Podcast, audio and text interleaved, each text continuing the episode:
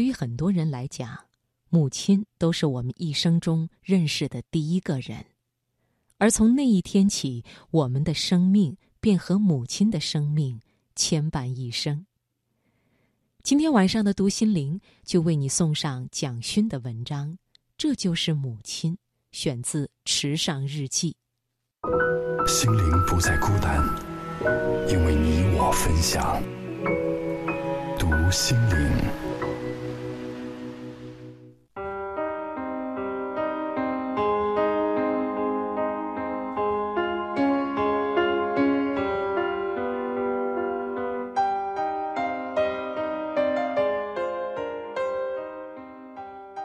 从高雄坐高铁到台北，因为是直达台中才停靠的快车，上了车就按斜椅背，准备休息看书。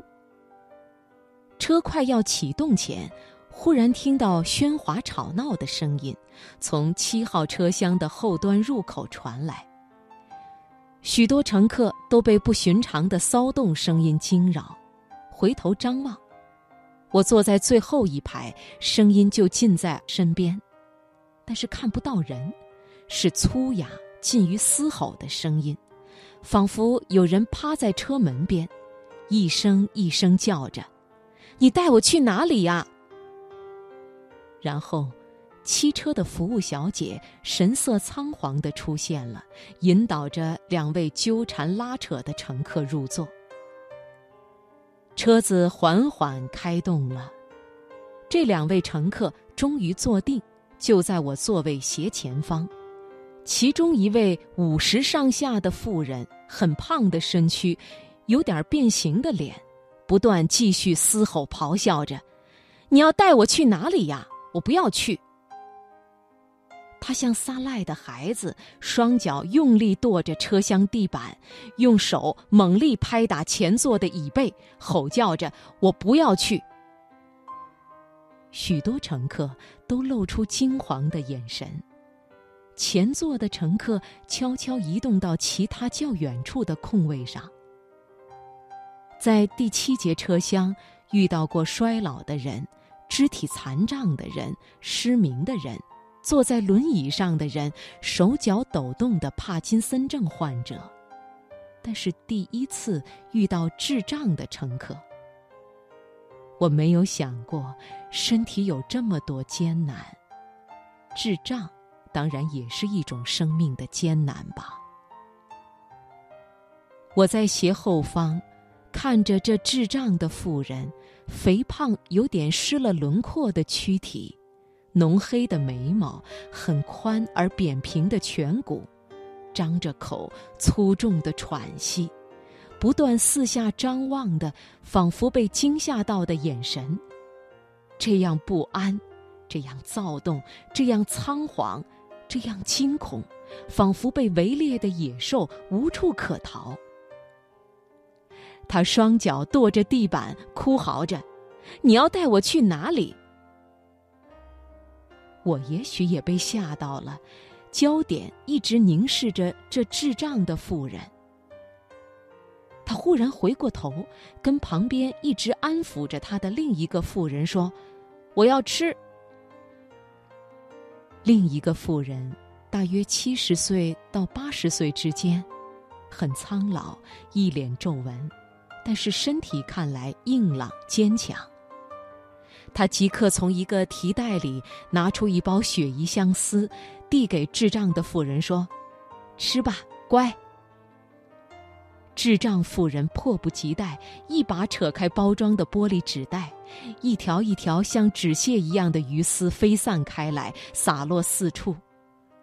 老妇人赶快趴下去，一一捡拾，放进智障妇人的手中。有一些飞散在我身上。我捡起来交给老妇人，她回头说：“谢谢。”我笑一笑，问她：“女儿吗？”她点点头。她的女儿把鳕鱼相思塞进口里，大口咀嚼，鱼屑一片一片从口角掉落。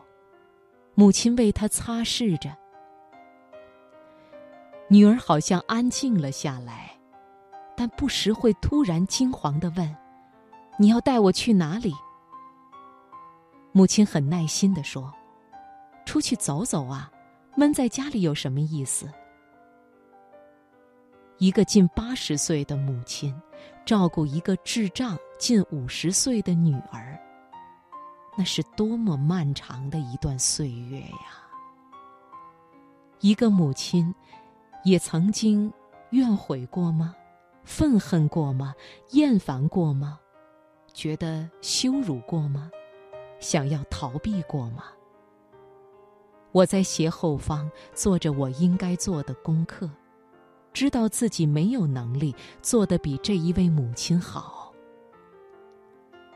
母亲安抚了躁动惊惶的女儿，女儿仿佛沉睡了。母亲为她盖上外套，趁女儿睡着。他从提袋里拿出像是女性刷睫毛的小圆筒，抽出蘸黑膏的小刷子，为女儿刷染头上花白的头发。车窗外，夕阳的光映照着挑起的一丝一丝的发丝，发丝从白变成黑。我知道自己有很多生命的功课要做。比艺术更重要的功课，比美更重要的功课。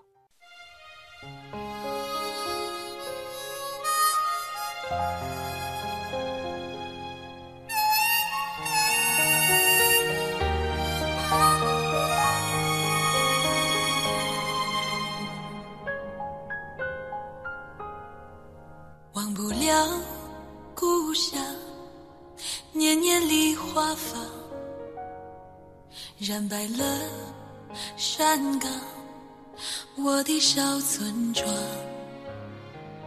妈妈坐在梨树下，纺车梦想。我爬上梨树枝，闻那梨花香，遥遥见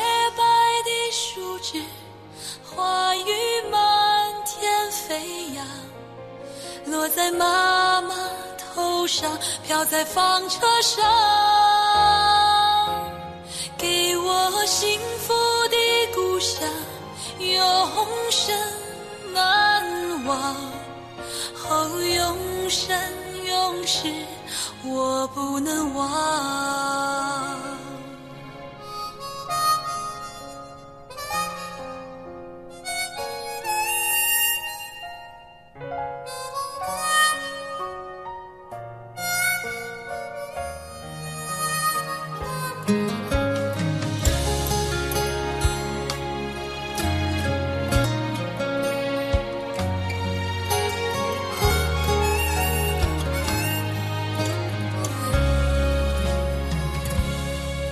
重返了故乡梨花又开放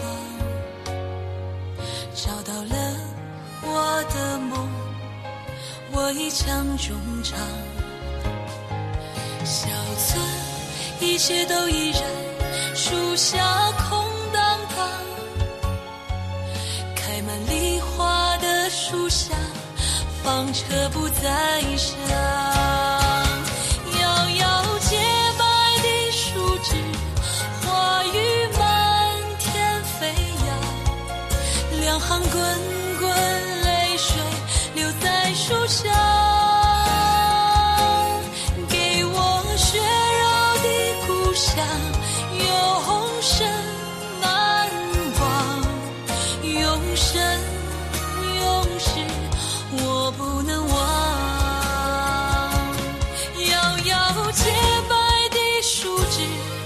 花雨漫天飞扬，落在妈妈头上，飘在纺车上，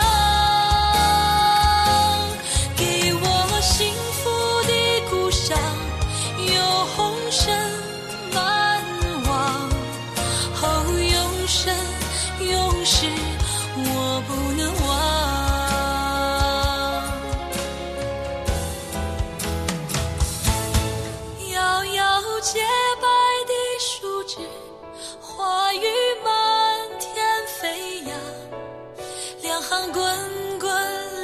水留在树下，给我血肉的故乡，永生难忘。哦，永生永世，我不能忘。永生永世。我不能